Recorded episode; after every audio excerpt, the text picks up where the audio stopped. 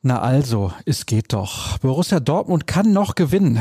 Drei Punkte in Bremen, wenn auch nicht mit Champagnerfußball, aber darauf kam es gestern nicht an. In diesem Sinne hoffe ich, euch mit bester Laune begrüßen zu dürfen bei BVB Kompakt, präsentiert von Zurbrüggen. Alles für ein gutes Zuhause. Schaut vorbei auf zurbrüggen.de.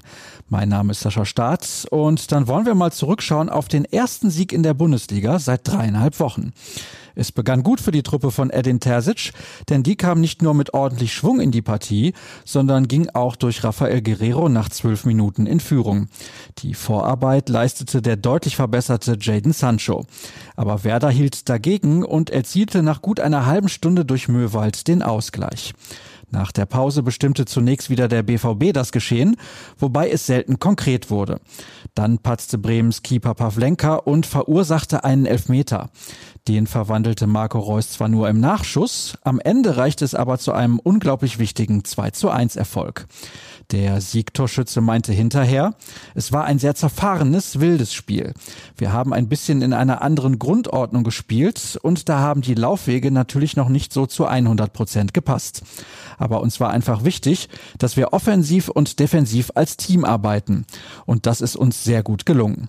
Außerdem sprach er davon, dass die Mannschaft bei einem Trainerwechsel immer wisse, dass sie versagt hat und man deswegen in der Pflicht gestanden hätte. Roman Bürki sah einen Aufwärtstrend. Wir haben es über weite Strecken gut gemacht. Das Spiel hat sich anders angefühlt, weil wir das letzte enorm schlecht gespielt haben.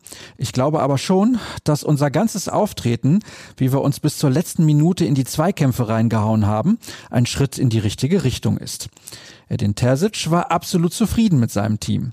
Ich fand es richtig gut und bin auch richtig stolz drauf, dass wir von Anfang bis Ende alles gegeben und jeden Meter gemacht haben, den wir machen mussten. Spielerisch war es natürlich nicht das, was wir uns unbedingt vorstellen. Aber es war viel wichtiger, dass wir eine Reaktion gezeigt haben. Nicht vergessen sollten wir die verletzungsbedingte Auswechslung von Mats Hummels. Der fasste sich kurz vor Schluss an den Oberschenkel. Ob er am Freitag bei Union Berlin auflaufen kann, wird sich wohl mal wieder kurzfristig entscheiden.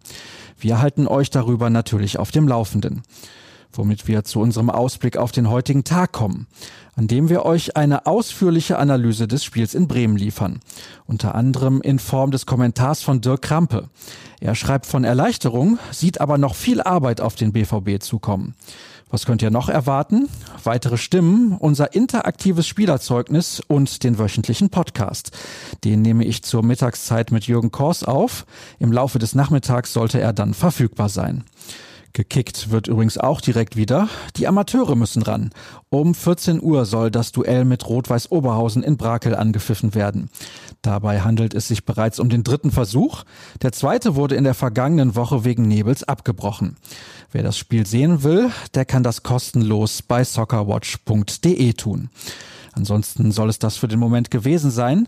Ihr wollt mehr wissen und den Sieg in Bremen so richtig auskosten? Kein Problem. Dafür gibt es ruhrnachrichten.de und auf Twitter sind wir nach wie vor im Eiltempo unterwegs und zwar unter rnbvb. Mich findet ihr dort unter Start. Euch einen stressfreien ersten Tag im Lockdown. Bis später im Podcast oder bis morgen. Tschüss.